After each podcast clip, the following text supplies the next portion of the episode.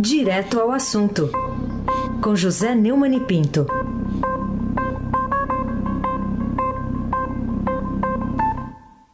Oi, Neumani, bom dia.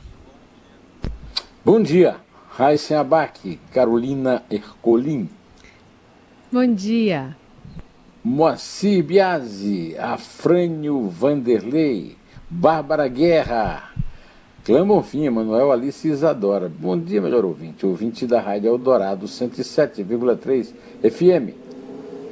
Raíssen Abac, o craque. Ô Neumann, queria um comentário seu sobre a decisão de transferir, é, foi coordenada pelo presidente supremo Dias, uh, o Dias Toffoli não é mais, o Luiz Fux, de transferir os casos da Lava Jato da segunda turma para o plenário agora. Em vez de cinco ministros, votam os onze. Você acredita que essa providência pode salvar aí a, a Lava Jato, que é a mais popular operação de combate à corrupção do país? É, na prática, a medida retira os casos da Lava Jato da segunda turma, composta por Edson Fachin, Carmen Lúcia, Ricardo Lewandowski e Gilmar Mendes, e agora com a possível entrada uh, do Cássio Conká é, Nunes Marques, que é o indicado pelo Jair Bolsonaro e que prometeu é, fidelidade total ao anti-lavajatismo. Né? O, a Eliane Cantanhede no artigo de hoje, Não Tem Corrupção, diz que a Lava, a Lava Jato vai e vem, mas não acabou. E tem aliados articulados como Luiz Fux. É, é verdade. É, a Lava Jato, como ela diz, é odiada pelo PT desde sempre, desprezada pelos bolsonaristas depois da queda de Sérgio Moro, é, do governo, e continua no centro de preocupações. Tem adversários poderosos, mas também aliados ágeis e articulados. Mas ir para o plenário é, eu quero lembrar o seguinte: é, hoje já há uma vitória dos que se chamam garantistas, mas na verdade são é, anti-lavajatistas, digamos assim, está dando 6 a 5 a favor dos anti-lavajatistas. Será 7 a 4 no plenário com a entrada do Cássio é, Nunes Marques. Ou seja, não haverá uma mudança tão espetacular. Vamos esperar para ver o que acontece. A Vera Magalhães também andou escrevendo sobre esse, esse rock né, de xadrez que o Fux deu na sessão administrativa, mudando uma coisa importante, a, as decisões da segunda turma para o plenário, o, o que tornará também as decisões mais lentas. Vamos esperar para ver como funciona, né? Carolina Colim, tintim por tintim. E a CCJ tem maioria a favor de Cássio Marques lá no Supremo Tribunal Federal. Queria a sua avaliação. Quer dizer que as críticas, como a do desembargador eh, Walter Mairovich no artigo Brilhareco, Trapassa e Regaboff, publicado no blog do Fausto no portal do Estadão, não influem na, na decisão dos senadores a respeito? É, acho que as críticas são graves, são muito graves porque o, o preceito constitucional para a indicação de membros do Supremo Tribunal Federal é muito claro. Tem que ter notório saber. Tem notório saber um advogado de Teresina, lá no Piauí, que entrou no Tribunal Regional Federal da Primeira Região, lá em Brasília, TRF1, é, e entregou um currículo que inclui um curso de pós-grado, pós-grado, que não, foi uma coisa inventada pelo Cássio, com K, né? assim como o pai dele inventou o Cássio com K, e que a Universidade de La Coruña, que foi é, citada, diz que simplesmente não tem. Da mesma forma, a Universidade de Messina, na Sicília, lá berço da máfia, né? também já disse que não é, que o, o curso que ele disse que serve de pós-graduação é, não existe. Existe um curso aí, umas palestras de cinco dias. É, eu tenho acompanhado aqui a luta terrível da Isabel fazendo um, um, uma tese de doutorado na USP sob orientação do professor Zé Jorge, e, e, são anos e anos de batalha, de luta, ele quer resolver em cinco dias. Então, isso tudo já mostra que é, notório saber é uma lenda a respeito dele. Né? Agora, em questão, em, em relação à lisura, a saber, né? É, a saber. Já tem aparecido. Esse tipo de coisa já compromete é, bastante o, o Cássio Nunes Marques. E é como disse o, o desembargador Walter Maierovitch no seu artigo publicado no blog do Fausto Macedo. É um caso típico de trapaça.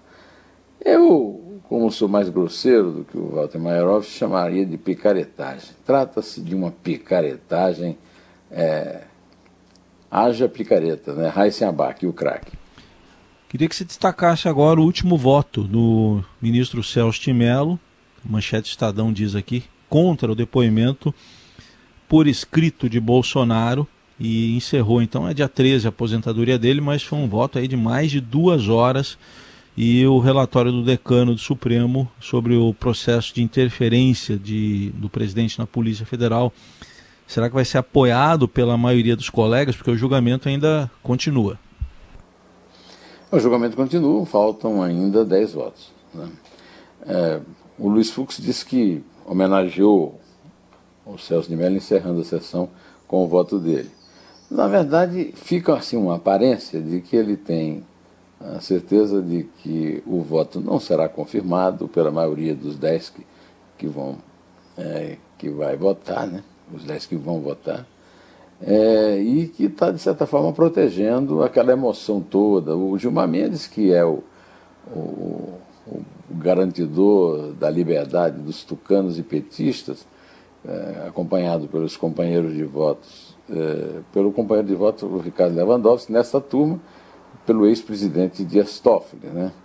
É, é, deve ter percebido que, na verdade, o Bolsonaro vai ser autorizado a fazer o depoimento por escrito, e eu volto a citar o Walter Maierovitz, que essa, vamos combinar, esse é um tema que é verdadeiramente uma tempestade no copo d'água. De qualquer maneira, o voto do Celso de Mello foi longo, como costuma acontecer, e foi apoiado numa jurisprudência bastante firme e segura.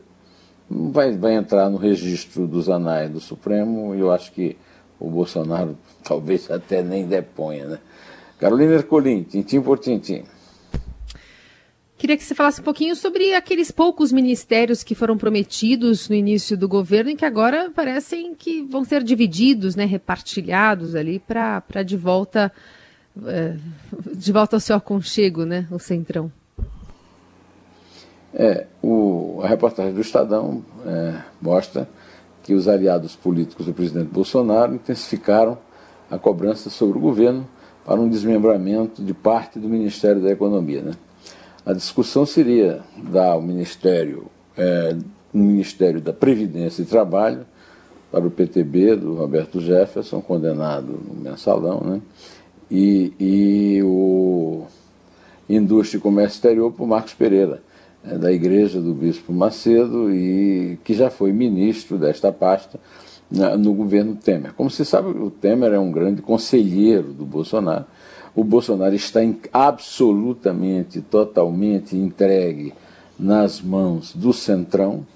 É, é, o, o, Bolsonaro, como você sabe, é, o, o, o, Trump não fez propaganda da cloroquina, então o Bolsonaro está sozinho na cloroquina, está deixando de ser o capitão cloroquina e está passando a ser, segundo uma reportagem muito boa da Tânia Monteiro no Estadão, o capitão tubaína, né?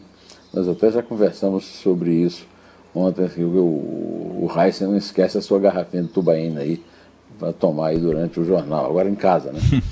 Mas, eu, eu acho que isso aí é pule de ideia.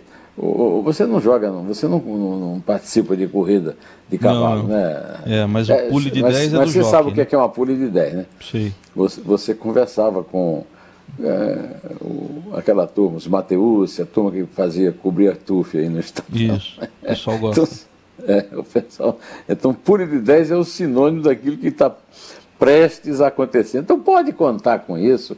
O Bolsonaro é, é, falou na sua live de ontem que não é certo que se candidate à reeleição, mas o, o não é certo. É a única certeza que hoje você tem no Brasil é que ele é candidato à, à reeleição. e o que, o que o sonho dele é ter o Lula como adversário, seja é, presencialmente, digamos assim, seja através dos seus é, avatares. Né? O Lula tem avatares aí à disposição. Você ouviu mesmo agora na propaganda eleitoral, ele falando na propaganda eleitoral do Gilmatato, né? o candidato do PT, que é uma das maiores vergonhas do PT é, na história de São Paulo. Afinal de contas, ele está com 1% é, de, é, é, de, na pesquisa e não sai desse 1%, é, sendo derrotado fragorosamente dentro da esquerda pelo Guilherme Boulos. Né? Esse vexame do PT é, mostra que realmente o PT vai ter um digamos, um verdadeiro purgatório na eleição municipal deste ano. Mas aí é melhor a gente esperar o resultado para saber o que é que vai acontecer. Né? É, por enquanto, vamos ficando por aqui, que hoje o tempo é reduzido por causa da, da propaganda não gratuita, uma propaganda paga e cara é, para as eleições. E então eu me despeço desejando um excelente fim de semana para todo mundo que está nos ouvindo, para vocês aí no estúdio, para o Carol, a Carol e o, e o Raíssa em casa. E eu volto terça-feira, porque segunda-feira é feriado, e neste feriado aí eu vou folgar. Pode contar, Carolina, por favor.